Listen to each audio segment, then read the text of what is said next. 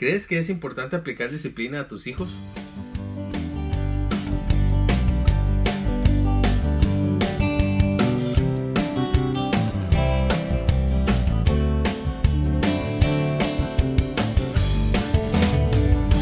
Soy Manuel Ortega y Yara Arguedas. El Salmo 127, 3, 4 nos dice, Los hijos que nos nacen son ricas bendiciones del Señor. Los hijos que nos nacen en la juventud son como flechas en manos de un guerrero. Quien ha tratado de lanzar una flecha sabe lo difícil que es dar en el blanco. Lo mismo sucede con nuestros hijos. No es fácil hacerlo llegar a ellos a la meta de la vida, pero nosotros como arqueros debemos tratar de formar las bases para que ellos apunten a la meta correcta. Una clave importante para una crianza intencional es que los padres necesitan metas mayores que simplemente formar buenos hijos. ¿Qué queremos decir con esto? Que no solo es necesario enseñarles que se porten bien, sino ir formando su carácter espiritual, ya que la simple moralidad no es suficiente. También sabemos que la buena conducta no siempre revela un corazón puro.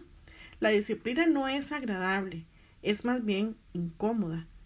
Creo que a nadie le gusta que lo disciplinen, como cuando Dios nos está disciplinando. Nos hacemos preguntas, nos cuestionamos y renegamos. En el versículo que leí al principio del Salmo 127, 3-4, leímos que los hijos son como flechas en manos de un guerrero. Eso quiere decir que mucho de lo que le sucede y le sucederá en la vida va a depender de nosotros como padres y de nuestro trabajo en ellos. Hoy en día vemos muchos jóvenes que pierden la motivación para tener una buena disciplina, como por ejemplo en el estudio, conseguir un trabajo e informar una familia.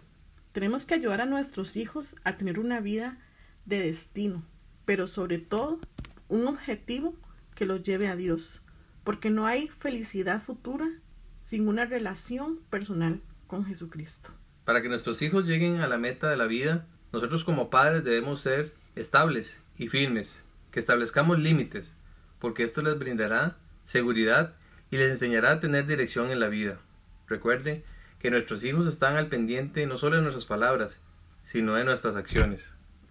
En Deuteronomio 5:29 nos dice, Ojalá su corazón esté siempre dispuesto a temerme y a cumplir todos mis mandamientos, para que a ellos y a sus hijos siempre les vaya bien. La Biblia aborda que nuestra conducta externa y nuestra vida interior van de la mano. Cuando hablamos que a nuestros hijos les vaya bien, queremos que sus acciones estén motivadas por lo que hay en su corazón. Por eso, como padres, debemos cuidar mucho lo que hay en su corazón. Dice Proverbios 4, 23, sobre toda cosa guardada, guarda su corazón, porque de él mana la vida. Somos vida en familia medios y recuerde que el matrimonio bajo el diseño de Dios sí funciona.